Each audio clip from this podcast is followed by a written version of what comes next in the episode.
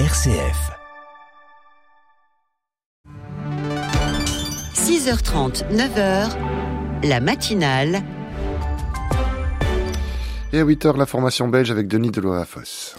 Bonjour, bonjour à tous. Plusieurs mutuelles, syndicats et ONG lancent ce vendredi un appel au gouvernement belge et au ministre fédéral de la Santé publique pour qu'ils œuvrent à une politique du médicament plus juste et plus transparente à l'échelle européenne. L'initiative appelée Fair Pharma formule huit revendications visant à améliorer l'accessibilité financière et la disponibilité des médicaments. En Belgique et en Europe, les prix augmentent, les budgets sont sous pression et les pénuries se multiplient, soulignent notamment les signataires. Le congé de naissance jugé trop court et peu adapté aux revenus plus faibles selon une étude menée par l'Institut pour l'égalité des femmes et des hommes et publiée ce vendredi. L'Institut a sondé un millier de pères, coparentes et coparents en 2021.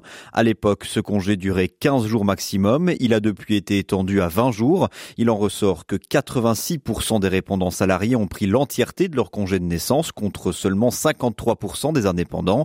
La majorité des sondés approuvent l'idée de rendre le congé de naissance obligatoire dans son entièreté. Un résultat à puisque 29% des salariés et 39% des indépendants le, le, veulent si, euh, si l'augmentation pardon, de l'indemnité peut être perçue.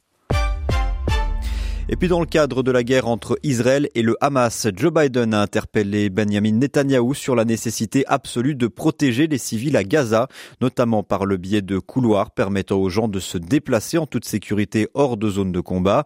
Depuis l'attaque du 7 octobre menée par le Hamas, 1200 Israéliens ont été tués. Le ministère de la Santé à Gaza, dirigé par le Hamas, affirme que l'offensive israélienne a fait, elle, plus de 17 000 morts, en grande majorité des femmes, des enfants et des adolescents.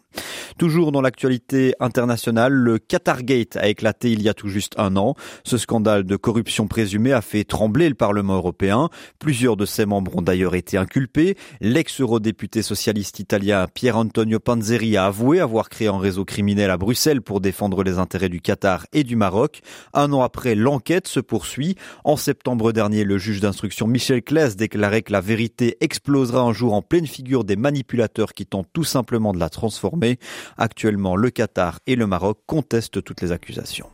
Enfin en sport, ce vendredi, les fédérations belges, néerlandaises et allemandes de football déposent officiellement leur candidature commune afin d'organiser la Coupe du Monde féminine 2027 auprès de la FIFA.